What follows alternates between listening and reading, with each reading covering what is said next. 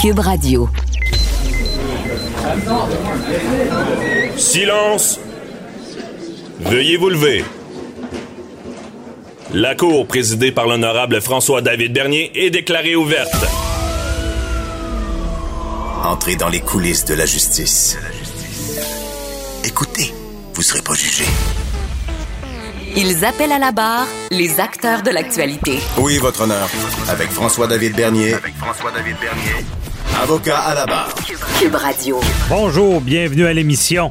Aujourd'hui pour vous, ben, début, en début d'émission, je vous parle d'un sujet, un crime odieux, un pédophile qui ramène une, une fillette de 8 ans et l'abuse, l'utilise comme un jouet, sexuel. Comment ça, les autorités frontalières n'ont rien vu?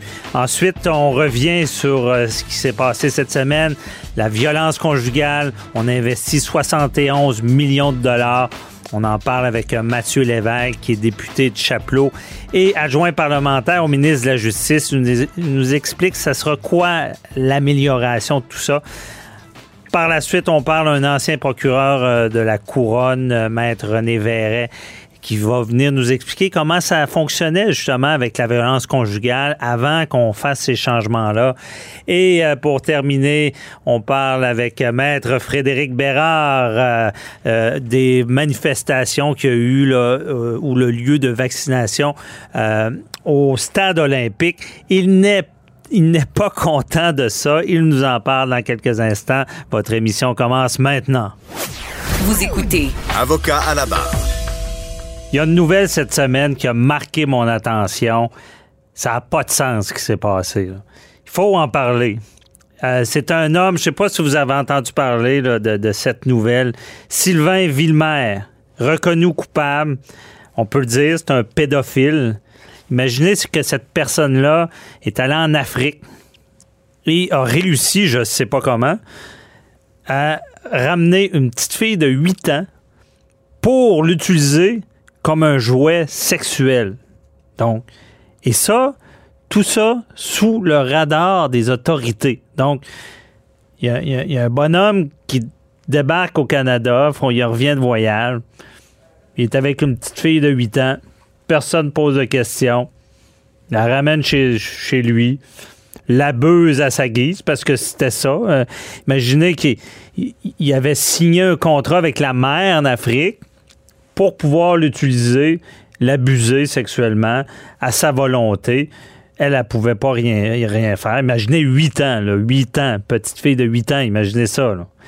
Et euh, même, elle s'est mise à refuser après un certain temps.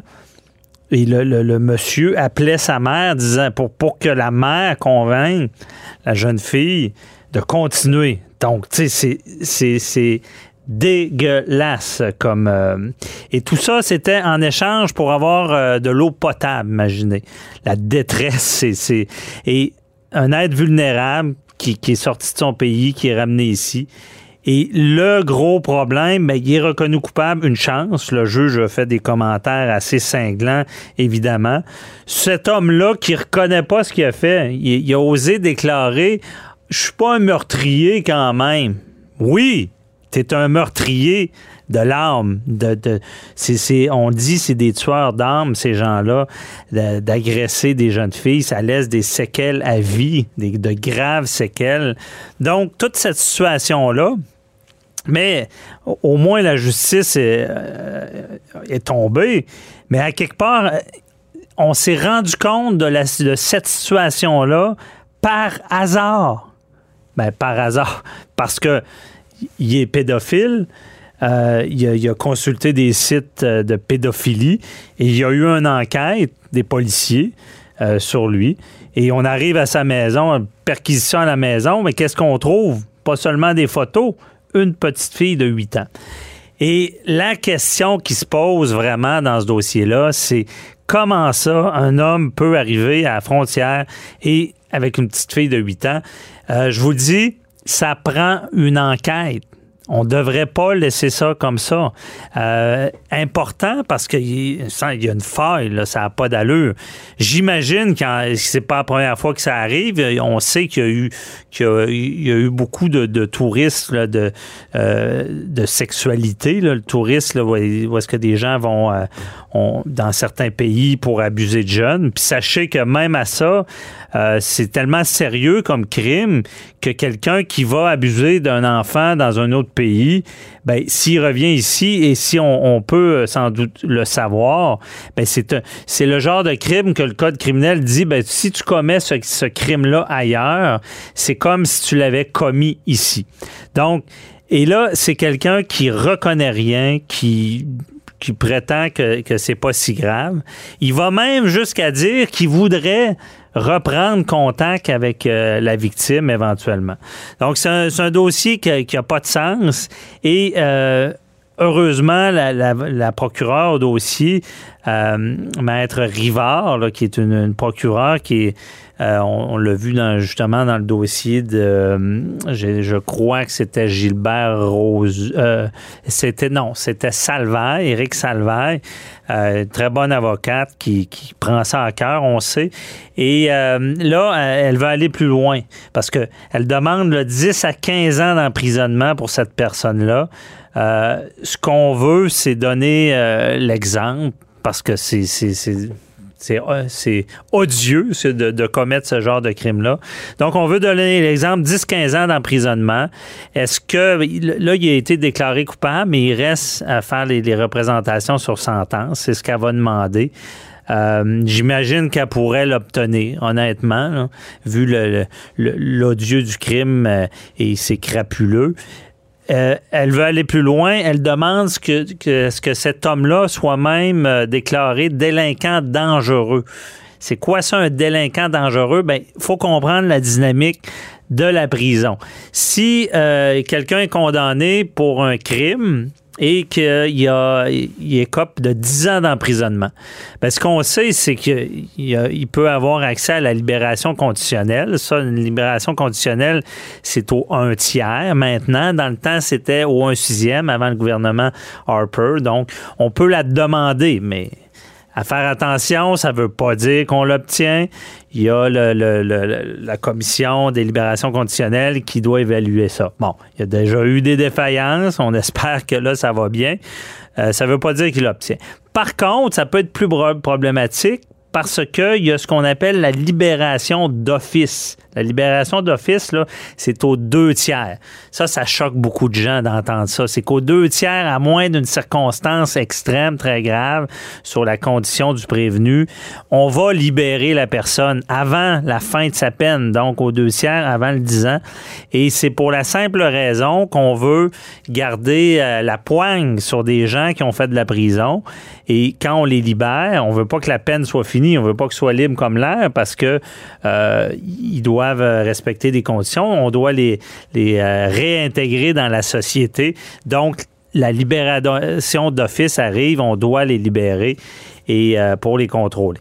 Par contre, les gens qui, recommencent, qui comprennent pas, qui récidivent, c'est là que quand le, procureur qui est au dossier est allumé, il comprend que même après un certain nombre d'années, cette personne-là va ressortir, puis elle risque fortement, il y a des critères. Hein. si ça fait plusieurs crimes qu'on fait sur la personne, on recommence, ben on va, on, peut euh, avoir cette étiquette-là de, délinquant dangereux ou à contrôler, mais dans le sens que aussi lorsque vraiment c'est des crimes qui sont, qui sont odieux et que la personne ne reconnaît pas du tout ce qu'elle a fait, mais on va la faire évaluer en institut psychiatrique. Dans ce cas-là, euh, c'est à Pinel. Euh, on entend souvent parler de Pinel. Euh, d'ailleurs, un homme qui dit qu'il ne collaborera pas non plus à son évaluation, mais ça, souvent, c'est même s'il collabore pas, on réussit à la faire quand même. Et là, ce qu'on veut, quand on réussit à déterminer que quelqu'un est délinquant dangereux, ça, c'est le, plus grave, c'est l'extrême. Dans le sens qu'il va aller en prison pour une période indéterminée. On ne sait pas quand il va sortir. Il peut faire des demandes, on peut réviser, mais il est en prison jusqu'à preuve du contraire. Dans le fond, on jette la clé, puis euh, cette personne-là est un danger pour la société. délinquants dangereux. Par contre, il y en a aussi qui peuvent être délinquants à contrôler. Ça, c'est sont moins pires mais quand même, donc c'est un deux ans minimum de prison, ça peut aller jusqu'à dix ans. On va réussir à, contrôler cette personne-là.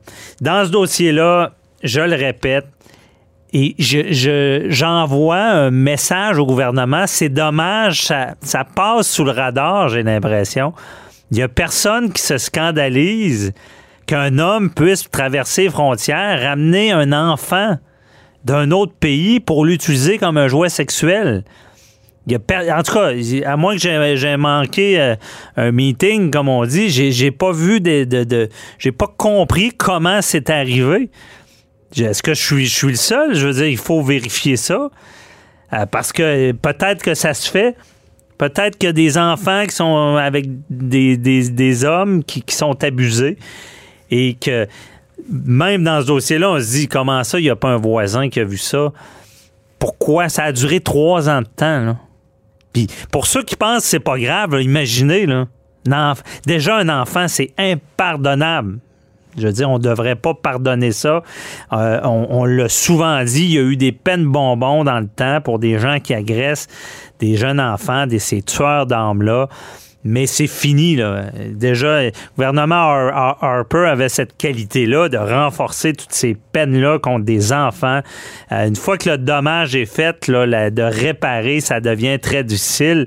Et euh, c'est pour ça qu'on doit vraiment se poser la question. Les services frontaliers, les, autorités à la frontière, pourquoi ils ne posent pas de questions?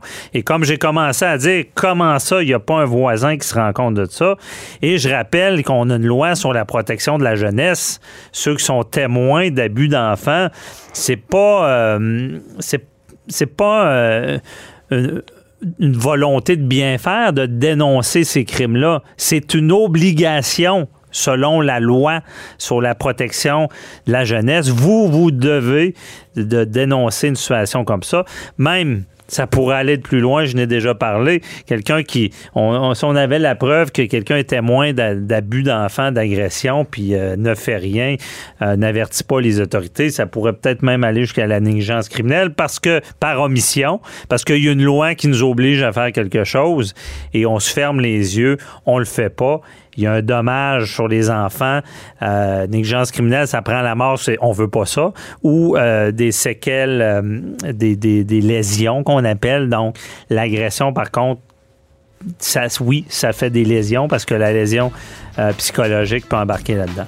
Donc, je, je voulais vous en parler et à suivre, ça prend une enquête pour voir si ce genre de choses-là peut arriver. Mais non, on va laisser ça comme ça, puis on va attendre qu'il y en ait un, deux, trois, qu'on se rende compte qu'il y a des enfants qui se font agresser, ramener d'autres pays, puis ça se passe sur notre territoire. Est-ce que c'est acceptable? Non, c'est pas acceptable.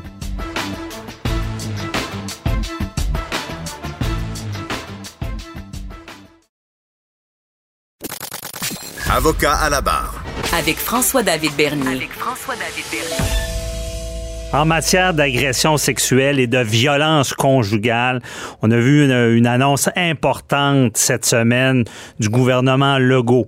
On débloque 71 millions de dollars afin de mieux accompagner les victimes de violences conjugales, euh, tant au moment qu'on dénonce et au moment justement tout le processus judiciaire. Ça fait longtemps qu'on en parle dans le domaine judiciaire. Il y a certains problèmes. C'est pas facile d'énoncer son agresseur, surtout pas si on est en couple avec lui. Euh, et il y a vraiment euh, un, système, c'est un peu comme une boîte noire. Puis euh, on a eu des témoignages de procureurs de la couronne même qui disaient on voudrait s'occuper plus des victimes, qui comprennent mieux euh, le système et les suivre, mais on manquait de, de, de, de ressources pour ça. Et là, on voulait faire la lumière euh, avec cette annonce avec euh, Mathieu Lévesque, député de Chapelot, qui est adjoint du ministre de la Justice du Québec, adjoint parlementaire. Bonjour, Monsieur Lévesque. Bonjour, Maire Bernier. Merci d'être avec nous. Donc, euh, félicitations, une grosse nouvelle. On sait que avec toute cette vague de, de féminicide, de violence conjugale, je pense qu'il fallait bouger. Et là, vous l'avez fait, là.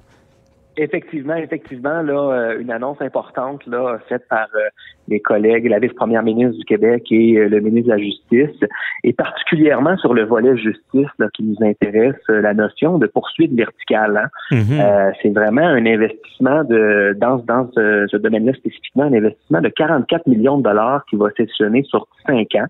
Ça va permettre, là, euh, dernier, d'ajouter des effectifs en violence conjugale, j'en avais parlé justement, euh, au directeur des poursuites criminelles et pénales, euh, puis d'appliquer ce fameux principe-là de poursuite, euh, de poursuite verticale en matière de violence conjugale et également de venir consolider ce qui se faisait déjà dans les dossiers de violence sexuelle afin mhm. que, bien entendu, les personnes qui sont victimes, là, puissent être accompagnées euh, d'un seul et même procureur du début jusqu'à la fin des procédures. C'est ça le vertical, c'est exactement. il, reste là, là. Il n'y a a pas de détour, là. Non, non, exactement, exactement. Donc, justement, avec avec ce procureur-là, là, euh, c'était d'ailleurs une, demande des, euh, des personnes victimes. Hein, ça faisait longtemps que c'était mhm. demandé d'avoir euh, cette possibilité-là d'être accompagné par le même euh, procureur, là, puis d'avoir la, la, possibilité de la poursuite verticale.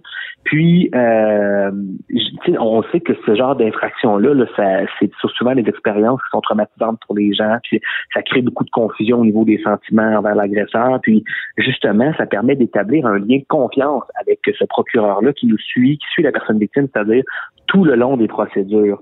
Et, Parce que euh, seulement, M. Lévesque, pour bien comprendre, avant, euh, quelqu'un pouvait faire la plainte, ne savait pas vraiment quel procureur allait prendre le dossier, ne savait pas quel procureur allait plaider son dossier jusqu'à la toute fin, si je me, si je me trompe pas. Là.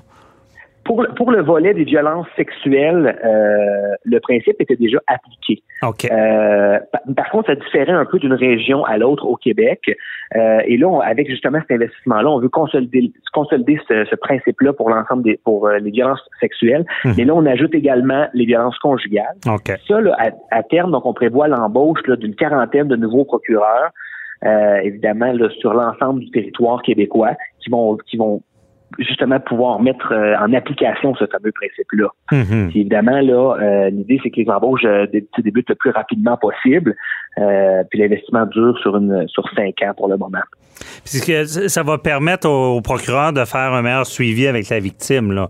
Parce que des fois, on avait des témoignages de victimes qui se sentaient comme délaissées, comprenaient mal ce qui se passait dans leur dossier. Même d'ailleurs, en pratique privée, il y a des avocats, des fois, qui étaient mandatés pour représenter une victime, pour expliquer quasiment ce qui allait se passer.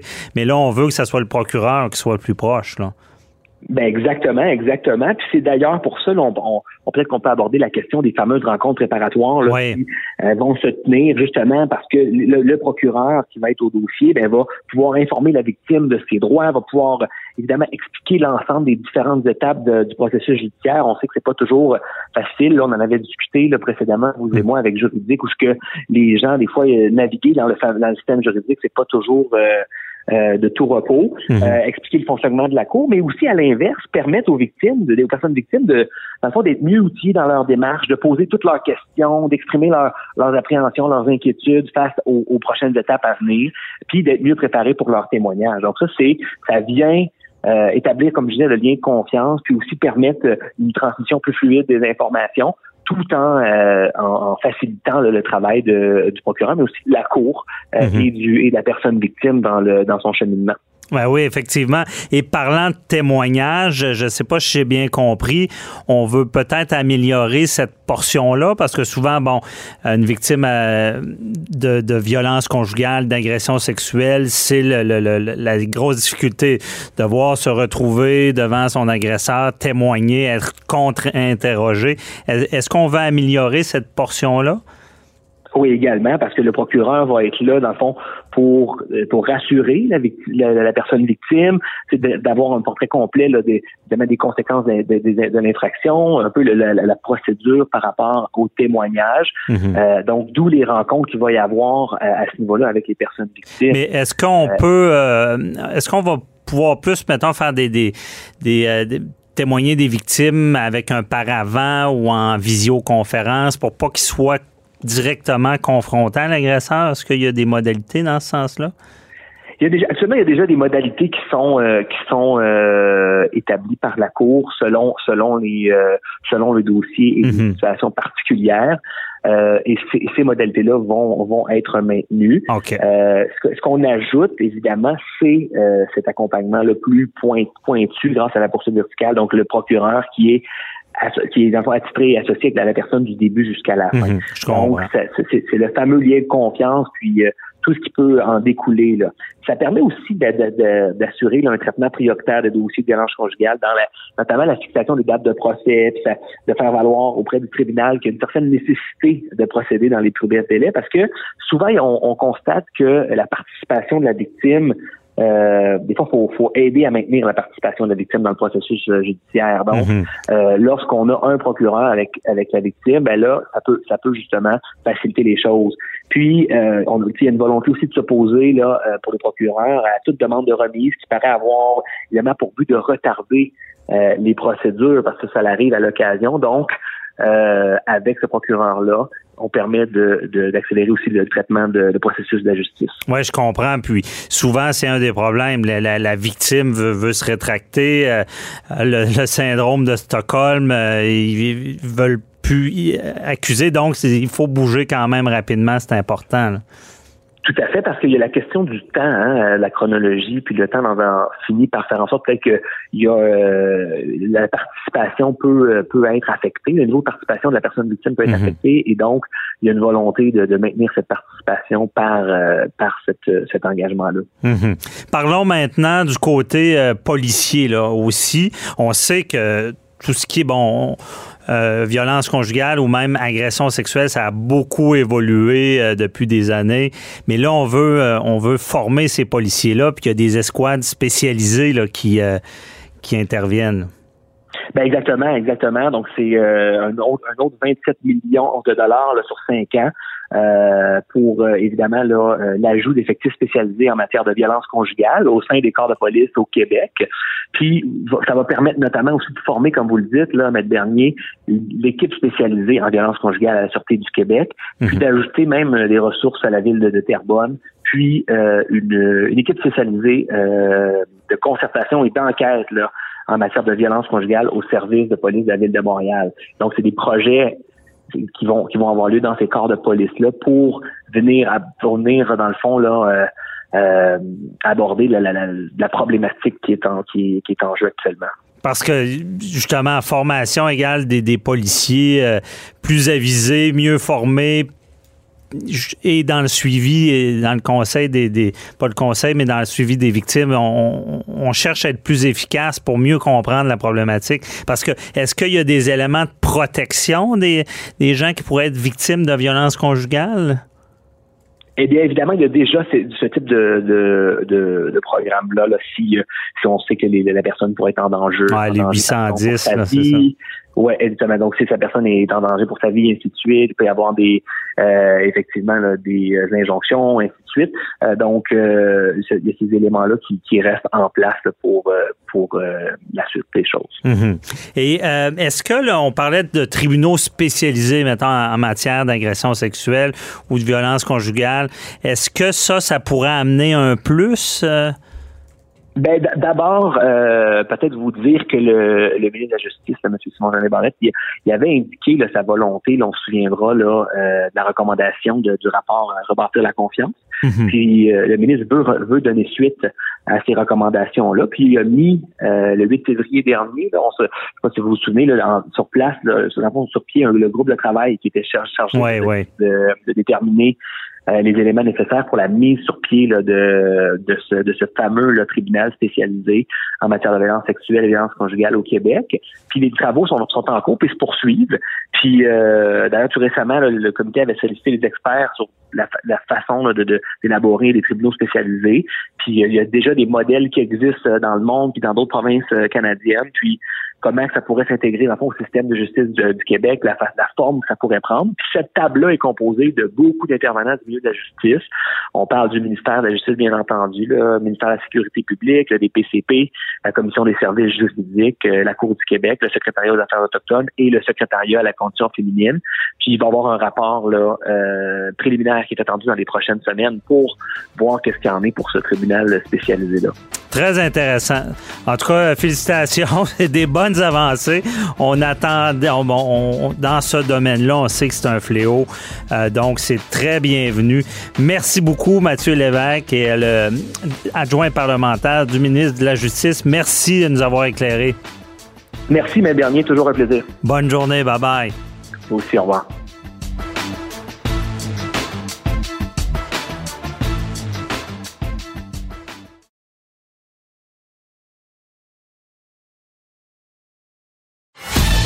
Avocat à la barre. Alors, je procède à la lecture du verdict. Avec François-David Bernier. Les meilleures plaidoiries que vous entendrez. Cube Radio. On vient d'entendre Mathieu Lévesque, qui est le député de Chapelot, adjoint parlementaire du ministre de la Justice, sur, euh, bon, cet investissement-là de, 71 millions de dollars euh, pour euh, lutter contre la violence conjugale. on veut mieux accompagner les victimes Évidemment, il y a un fléau en, enrayé, on le voit ces temps-ci, avec beaucoup de féminicides. Euh, et on investit du côté du DPCP, procureur de la Couronne. Euh, on investit aussi du côté policier. Euh, et là, on, voulait analyser un peu c'est quoi les améliorations que ça apporte, comment ça se passait auparavant. Également, et on en parle avec euh, Maître René Verret, qui, euh, qui a été longtemps procureur de la Couronne, qui est maintenant à la Défense, qui est avec nous. Bonjour, Maître Verret. Bonjour. Euh, donc, comment vous voyez ça? On semble voir agir dans ce domaine-là parce qu'il y a des problèmes avec la violence conjugale au Québec. Ben, d'après ce que j'ai pu lire ce matin, d'abord, il y a deux choses très importantes. C'est les budgets additionnels qui vont être consacrés notamment au travail des policiers, euh, intervention des policiers avec les victimes de violences conjugales. Ça, c'est un. Mhm. De deux, j'ai appris aussi qu'on allait augmenter les budgets au niveau du DPCP pour faire en sorte qu'il allait y avoir de nouveaux postes, donc des gens qui vont être dédiés, qui vont s'occuper exclusivement de ces dossiers-là. C'est excellent aussi. Alors qu'on sait malheureusement à quel point les procureurs sont encore évidemment euh, très très concernés par le, le, fardeau de travail qui est le leur. Alors, le fait d'avoir de nouveaux budgets, de nouveaux euh, procureurs qui vont joindre à eux, ça va être un plus pour effectivement toutes les victimes de violences conjugales. C'est une très bonne chose. Mm-hmm. Parce que quand vous étiez à, la couronne, euh, il semble qu'auparavant, euh, il n'y avait pas nécessairement le même procureur au dossier tout au long du dossier avec les victimes de violences conjugales ça dépendait, je vous dirais, des districts. À Québec, effectivement, on avait la poursuite verticale établie depuis longtemps. Mais ce qui est bien avec l'annonce d'aujourd'hui, c'est qu'on a consacré ça quand même comme étant une mesure qui allait s'appliquer dans tous ces dossiers-là. Mhm. C'est donc fondamental. Donc, pour ces dossiers-là, la victime va donc s'adresser à un seul procureur pendant tout le temps des procédures. C'est une très bonne chose plutôt que d'avoir affaire à un et deux et trois procureurs euh, dans le dossier. C'est donc une très bonne chose qu'on ait établi le principe qu'une victime puisse s'adresser à une seule personne. C'est plus rassurant. Euh, Absolument, de façon à établir aussi un lien de confiance, de façon aussi à ce que justement, il puisse y avoir un lien entre le procureur et la, plaignante. Ce sera évidemment beaucoup plus facile pour, pour les victimes. OK. Et souvent, pardon, Souvent, on entend euh, dans le domaine de la violence conjugale des, des, personnes qui vont vivre la violence conjugale, beaucoup de difficultés à dénoncer parce qu'évidemment, euh, souvent, ils, aiment leur agresseur, mais ils n'aiment pas ce, côté-là euh, de, violence et il, faut qu'ils sortent de là, comme on dit en, en bon québécois. Mais est-ce que c'est difficile à gérer avec ces victimes-là? De, de euh, c'est pas rare qu'on voit des victimes qui se rétractent, qui veulent pas témoigner contre, euh, ça peut être euh, leur mari ou leur conjoint.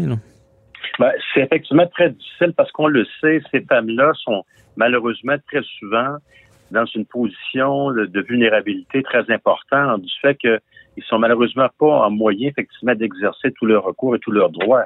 Alors mhm. c'est pour ça qu'effectivement, je pense que le fait d'avoir davantage de personnes qui vont leur venir en aide du côté des policiers, du côté des procureurs, ça va les rassurer, ça va faire en sorte que on va les encadrer, on va les assister davantage comme effectivement on, doit le faire. Mhm. Et est-ce que il y, a, cette portion-là, on a vu beaucoup de féminicides, puis souvent, bon, la, les policiers au départ euh, avaient des difficultés à intervenir parce qu'il n'y avait pas eu de crime encore de commis, mais on sentait ça venir. Est-ce que les, procureurs de la couronne, quand ils sont un dossier, c'est un élément qu'ils doivent considérer, essayer de protéger euh, les, les présumées victimes? Ben, c'est une grande préoccupation pour les procureurs, mais évidemment, comme vous le dites aussi, on va aussi du côté policier rechercher, voir n'y a pas des preuves indépendantes. On, on, va souvent interroger donc les voisins, les amis, euh, les gens dans l'entourage. L'important dans ces dossiers-là, c'est de tenter d'obtenir des preuves additionnelles, des preuves indépendantes, parce qu'on le sait malheureusement, euh, les victimes, dû à leur situation très difficile, très très délicate, ben c'est pas toujours facile effectivement pour la, poursuite de remplir son fardeau au procès. Mhm. C'est pour ça que dans la mesure du possible, et surtout s'il y a plus euh, d'énergie et de budget consacré aux enquêtes, peut-être qu'on sera en mesure d'obtenir des enquêtes plus complètes pour les victimes de violences conjugales. OK. Parce que aussi, si la victime change, je veux dire, quand vous avez un dossier, là, vous le dites bien, vous essayez d'aller chercher d'autres preuves, mais si la victime dit, moi, non, je veux plus témoigner contre, euh, euh, je donne l'exemple, mon, conjoint, mon mari, c'est plus fréquent que c'est des hommes, là, on se cachera pas de ça. Euh, ça devient très difficile pour un, procureur de, de, mener à bien son dossier. Ben, c'est effectivement difficile dans la mesure où, justement, si la, preuve ou si le témoignage de la plaignante n'est pas corroboré par une autre preuve, c'est évidemment très difficile parce que le procureur est conscient de son fardeau d'établir hors de deux ans la culpabilité de l'accusé. Alors, dans la mesure où la, bon, la, la, victime, dû à son, sa situation et tout ça, n'est pas en mesure de témoigner ou a beaucoup de réticence à témoigner, c'est certain que ça place la poursuite dans une position plus défavorable. Donc, malheureusement, dans ces cas-là, souvent, on essaie de régler le dossier par euh, d'une autre façon, notamment par l'émission de, de de paix. On le sait que souvent, dans ces cas-là, il y a des règlements de cette façon-là. Mm-hmm. Et euh, mais il y a quand même des dispositions. Il y a un procureur ou euh, au DPCP peut quand même, malgré que la victime se rétracte, euh, peut quand même continuer la poursuite. Là. Ça arrive, ça, j'imagine. Ben, vous avez raison, mais pour ça, il faut y avoir, il faut qu'il y ait des preuves indépendantes, des preuves autres que le témoignage de la plaignante. S'il n'y a pas d'autres preuves, malheureusement, on ne pourra pas continuer les procédures. Mais effectivement, c'est pour ça que dans la mesure du possible, on tente d'obtenir des preuves additionnelles. Mais ça peut être aussi euh, les blessures de la victime constatées par euh, des témoins, des policiers ou par un rapport médical qui l'établissent. C'est pour ça que, en autant que possible, on tente d'obtenir des preuves additionnelles qui vont corroborer le témoignage de la plaignante lorsque celle-ci placée dans une situation difficile et pas en mesure de témoigner. Mhm. Parlons maintenant des, fameux euh, témoignages des victimes, des fameux contre-interrogatoires qui peuvent être musclés.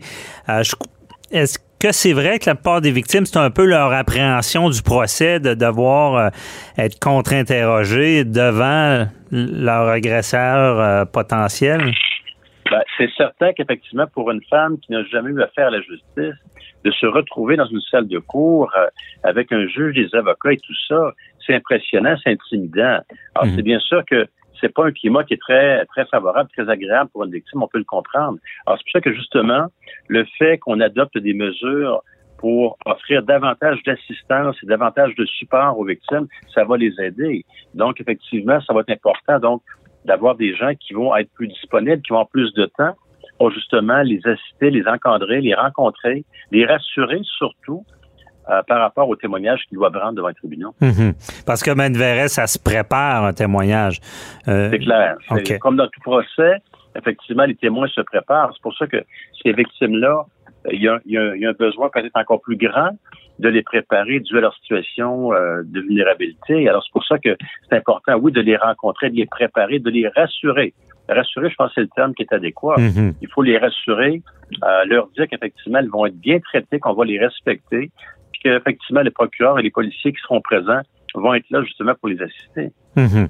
Et c'est quoi la ligne du contre-interrogatoire? Parce que, bon, il y en a qui, on voit dans les films, des fois, ils vont dans, des zones où est-ce que on est pratiquement en train de traiter la, victime de, d'avoir ben, commis des gestes. Est-ce que les juges sont plus avisés maintenant de ne pas franchir une ligne? Absolument. On le voit de plus en plus. Les juges interviennent davantage et ne tolèrent pas des comportements inacceptables des avocats. Mhm. Alors, il y a une limite, effectivement, le droit au contre-interrogatoire, c'est une chose, mais il y a une limite euh, dans la mesure où il faut que les avocats le fassent en respect toujours de la personne qui, qui témoigne. Alors, les juges interviennent davantage euh, de façon justement à ce que les, les gens puissent témoigner librement, volontairement, euh, mhm. de façon de façon franche et honnête. Alors, c'est pour ça que lorsqu'il y a des débordements, il y a ce que les, les avocats qui exagèrent, les juges interviennent rapidement. OK. Bon, c'est quand même rassurant d'entendre ça. Et advenant, euh, est-ce qu'il y a des, des, moyens, là, si vraiment une victime là, se dit incapable de témoigner devant son agresseur, euh, est-ce qu'il y a des moyens pour la protéger? Parce que je pense dans, dans tout ça, on parlait peut-être de faire euh, euh, des témoignages dans une salle à part ou avec des paravents. Est-ce que c'est possible de faire ça? Est-ce que ou si ça, porte atteinte au, droit à une défense pleine et entière de, de, la personne qui est accusée? Ben, c'est surtout les dispositions qui sont prévues pour les enfants mineurs, mais dans certains cas, effectivement, ça peut être envisageable, mais c'est plus difficile, mhm. c'est plus, euh, plus exceptionnel. OK, c'est plus exceptionnel. La règle, c'est il faut justement, d'où la préparation, euh, être capable de se retrouver et de se faire contre-interroger.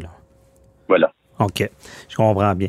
Euh, et j'imagine qu'on voit ça d'un bon augure, là, tous ces investissements-là, puis que on, pourra améliorer. Euh, est-ce que, euh, est-ce que vous pensez que c'est suffisant ou euh, son embauche d'autres procureurs? Ben, c'est un, grand pas, effectivement, pour aider ces femmes-là à ce qu'ils aient une, assistance et un encadrement plus important. Alors, c'est un pas dans la bonne direction. Je pense qu'il faut saluer effectivement cette décision qui a été prise d'accorder plus de, de, ressources à la fois aux policiers et à la fois aux procureurs. Alors, je pense qu'effectivement, tout ça va militer euh, pour le bien-être des victimes de violences conjugales. Très intéressant. Merci beaucoup, euh, Maître René Verret. On se reparlera pour un autre dossier. Merci. Au revoir. Au revoir.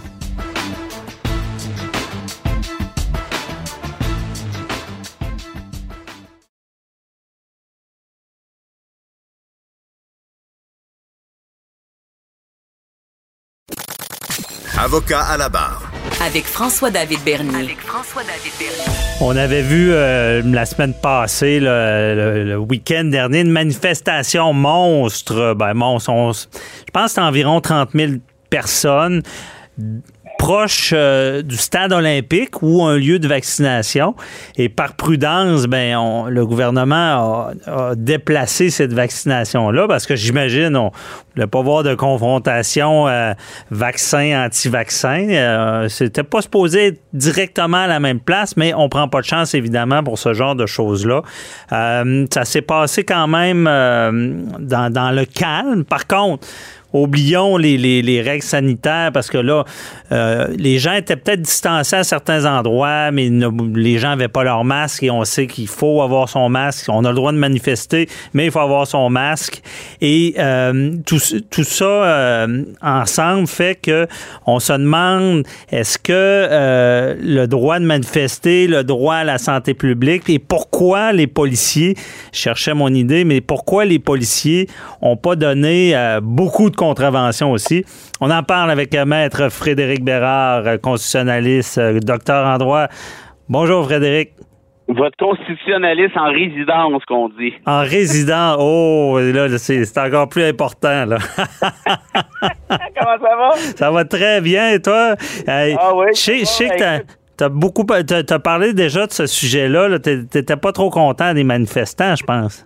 Ah ouais, t'as vu ça, Denis Lévesque? Oui, tu sais que, que TVA, j'ai tout surpris parce que des fois, je me rappelle pas trop de ce que j'ai dit. Puis quand j'ai vu le titre, euh, c'est de la bullshit, bullshit de dire euh, Bérard. j'ai dit, avec ah, ben, je me suis gâté, mais ça donne bien parce que c'est exactement ce que je pense. Euh, quand les policiers disent ah ben là on savait pas comment la foule allait réagir oui oui oui oui oui oui niaisez-nous pas là quand c'était en 2012, il rentrait dans le tas, il déclarait les manifs illégales, ça prenait une seconde d'écart. Là, vous mhm. allez me dire que la manif n'est pas illégale quand on est en pleine pandémie, puis il n'y a pas un de ces bozos-là qui a son masque, contrairement aux règles applicables. Hey, je veux dire, ça n'a pas de maudit bon sens. Puis là, en plus, tu t'en vas bloquer un centre de vaccination. Je vais passer outre le fait que c'est vraiment zigoto premium là d'aller manifester contre des mesures sanitaires, dire qu'on est écœuré, puis tu t'en vas empêcher des efforts de vaccination, là, il me semble qu'il y a vraiment un... ben, c'est vrai qu'en partant, il y avait de quoi qui clochait là. là. Ben, mais on n'a pas fait de scandale de ça, me semble. Hein. Mais c'est vrai que c'est, c'est, comme quelqu'un qui va manifester euh, contre l'avortement proche d'une clinique d'avortement. Euh, c'est peut-être problématique. Il y a vraiment il y a vraiment une fissure dans, dans, dans, dans le caisson, là. Je veux dire, comment tu penses que les mesures sanitaires vont finir par être lâchées autrement qu'en passant par la vaccination? Je veux dire, ça arrivera pas, là. Il n'y en a pas d'autre façon, là. Il n'y a pas d'autre solution. On le sait, ça fait 15 mois qu'on patauge là-dedans. Et là, l'affaire qui est tyrannique en plus, c'est qu'ils disent, ah, ben là, arrêtez de nous écœurer avec vos vaccins, faites ce que vous voulez, nous on fait ce qu'on veut. Ben non, tu t'en vas manifester devant le centre en question. Le leader de ta manif, qui s'appelle Samuel Grenier, te dit que le centre olympique est devenu un abattoir à humains. Ah ouais. Là, là, tu intimides par la force des choses le personnel médical qui en a plein son casse depuis on sait combien de temps. Et là, tu fais peur à ceux, tu sais, parce que là-dedans, il y en a là, qui sont pas nécessairement équipés pour se défendre contre une foule de crinqués. Tu sais pas comment ça va virer. Fait que ça, moi, sérieusement, les policiers qui me fassent pas rire, ils ont peur, de un, puis si ça se trouve, ils ont des accointances, puis évidemment, je dis pas tous les policiers, mais quelques-uns d'entre eux, des accointances avec cette gang-là. Puis l'autre affaire, c'est François Legault puis Geneviève Guilbeault. Je suis désolé, là, mais très clairement, ils savaient qu'il y avait à avoir une manif. De toute évidence, à 30 000 personnes, t'es au courant, d'ailleurs, c'était mondial. C'est très bien où ça va avoir lieu. Puis tu me fais croire que t'as pas donné l'ordre au SPVM de faire X ou de ne pas faire Y moi, je crois pas à ça. Là. Ils leur ont clairement dit ah, laissez-les passer, là. faites pas de chicane, on veut pas de trouble, patati patata. Même si tout ce monde-là viole les règles, sont en train de ruiner nos efforts collectifs. Puis ça, c'est les mêmes bozos, ah, évidemment, ils étaient moins dans ce, dans ce cas-là, qui étaient allés bloquer le pont-tunnel avec leur char. Imagines-tu, toi, si ça avait été des étudiants, des environnementalistes qui disaient on bloque le pont-tunnel? Non, ah, c'est... pas grave, on donnera pas de ticket. Hey, euh, tu sais, on sait pas trop comment ils vont réagir. Hey, niaisez-moi pas, là. Ben moi, j'ai trouvé ça par... Quand j'ai vu la nouvelle, j'étais là, il y a dû avoir du ticket là. Non. Euh, il y en a eu à la fin. Mais imagine, là, tu es au pouvoir euh, en ce moment. Euh, est-ce que tu achètes la paix? Parce que c'est sûrement pas tard. On semble avoir acheté la paix. On voulait pas se ramasser avec une sorte de, manifestation violente sur les épaules. Ben, la réalité, c'est que tu achètes la paix avec qui tu peux bien l'acheter. Parce que rappelle-toi, 2012, les flics, ils rentraient dans le tas. Mhm. Hey, écoute, il y avait un congrès du PLQ, c'était à Drummondville, Trois-Rivières, Victoriaville, je me souviens plus. Ça avait fini, il y a un petit cul qui a perdu un œil là-dedans, il avait s'était mis à tirer des balles de, de, caoutchouc. Puis, je, suis pas en train de te dire qu'il faut qu'il faut utiliser la violence, c'est pas ça que je te dis, mais je te dis minimalement tu remets des tickets à toute ta gang de bozos là. Je veux dire voyons donc, je veux dire ça fait 15 mois qu'on se prise. Ça fait 15 mois qu'on est qu'on est qu'on est nécessairement encabané d'une manière ou de l'autre, couvre-feu ou pas. Puis là, pendant que ça commence à, on commence à voir la lumière au bout du tunnel, ils se réunissent à 30 000, un embarqué par-dessus les autres, à se cracher d'en face, ruiner tous nos efforts. Puis là, tes policiers qui regardent puis qui reculent. Non, mais une belle gang de lopettes, là. Sérieusement, là. Moi, je trouve ça épouvantable si, François Legault avait un minimum de courage, inquiète-toi pas qu'il y en aurait eu des, contraventions qui auraient été données. La réalité, c'est qu'au contraire des étudiants, au contraire des environnementalistes, dans ce cas-ci, Legault, là, c'est très bien qu'il y a une partie importante de ces gens-là qui ont voté pour lui en 2018. Puis ça, je ne l'invente pas. Rappelle-toi, Steve, l'artiste charlant, le numéro 2 de la meute, là. Il y en a pas mal de cette gang-là qui se sont transposés en complotistes, qui avait dit la meute a voté pour François Legault, 40 000 votes de plus pour la CAQ. Ouais. Et, ça, je, la politique étant ce qu'elle est, je doute pas que, que évidemment, il voulait pas que ça dégénère. Puis on veut pas de violence, on sait. Mais j'ai l'impression que euh, ça aurait jamais passé en début de pandémie. mais que là, euh, on a l'impression que, c'est fini parce qu'on a des vaccins, puis on voulait pas trop de grabuge ou je sais pas trop. Là. Ouais, mais sans rentrer dans le tas, François David, me semble, des contraventions, ces gens-là violent la loi au vu et au su de tous. Ça mhm. passe à la télé, ça passe sur les médias sociaux parce qu'ils s'en vantent avec la, en prenant des, des, euh, des vidéos avec leur téléphone toi, là, qui, qui est celui qui ferme sa gueule puis qui respecte les règles depuis genre 13, 14, 15 mois, qu'est-ce que tu dis quand tu vois ça? Qu'est-ce que tu dis, toi, si t'étais un survivant d'une victime de la COVID, ton père était décédé de la COVID, puis tu vois cette gang-là qui, qui, par ailleurs, est pas juste est pas juste stupide ou légèrement stupide, elle est méchante. Je suis désolé, mais moi, je suis rendu à penser ça. C'est de la méchanceté. On vous demande pas d'être des petits Einstein en puissance, mais juste de faire preuve de compassion. Là, vous nous dites, que ces morts-là sont inventés, que ça n'existe pas, que de toute façon, ils allaient mourir, que c'était des vieux, puis que c'est mieux de même parce que ça coûte cher. Puis là, tu t'en vas manifester en plus, puis tu es content pour empêcher de la vaccination en intimidant du staff médical. Mhm. moi, je suis désolé, là, mais là, on vient d'atteindre les limites. Là. Moi, oui, la liberté d'expression, oui, le droit de manifester, ce que tu veux, aussi épais que ça puisse être, mais si tu empêches si tu empêches des efforts qui visent justement à mettre fin à cette pandémie-là, qui visent justement par la force des choses à assurer la santé publique, là, je suis désolé, mais là, je débarque. Il y a eu des manifs qui ont été déclarés illégales pour des niaiseries. Là, je te parle de 2012, mais il y en a eu d'autres après. Tu sais, des trucs de, ah ben là, ils n'ont pas remis leur itinéraire ou là, ils ont tourné à gauche plutôt qu'à droite, gna, gna, gna. Ça, c'était assez pour déclarer des manifs illégales. Mm toi aussi, en 2012, disait plus que 25 personnes, c'est une manif illégale. Il était 30 000 en pandémie, pas de masque, puis ça, c'est correct. Non, c'est à, t'écouter là, c'est convaincant. C'est vrai que j'avais pas vu euh, ça comme ça mais c'est vrai. Surtout venant de toi, parce que d'habitude, euh, dans, un autre monde euh, qui, n'est pas de la COVID, tu serais à dire, ben voyons, on n'empêchera pas des gens de manifester, ça n'a pas de sens, tu serais de l'autre bord. Dans un autre monde, tu connais bien, tu viens de me décrire, je serais grimpé, j'aurais déchiré ma dernière chemise de mon garde-robe. Je serais pendu les, les baguettes euh, dans le plafond. Mais là, là, là, c'est la même chose, mais de l'autre bord. Puis je pensais jamais dire ça de ma vie. Je me gêne, je me fais un peu honte en disant ça mais je peux pas je peux pas concevoir autrement. C'est plus qu'un poids de mesure, c'est d'une absurdité totale et complète qui se passe là. Mais est-ce que tu aurais été pour une manif parce que bon, on sait qu'il y a des gens qui peuvent être contre, tu sais moi je veux pas rentrer dedans parce qu'ils ont, ils ont une mentalité différente, mais tu as raison. Si à quelque part, s'il y avait une manifestation avec des gens à distance avec des masques, qu'est-ce que tu en penses? Ça, c'est ben, correct? ben, ben, regarde, je, trouve ça épais fois mille, mais la liberté d'expression protège le discours épais fois mille.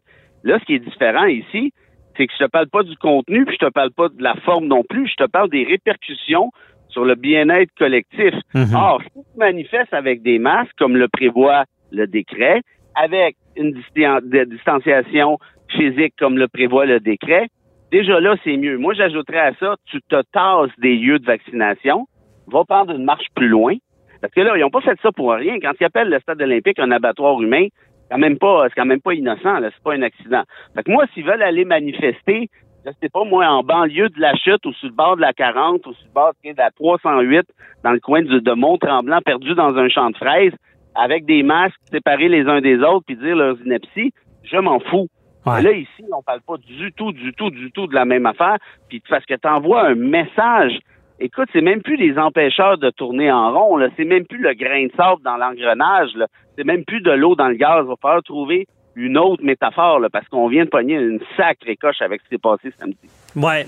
Non, c'est un bon. Euh, J'abonde dans ton sens, dans le sens. Je comprends, puis c'est frustrant.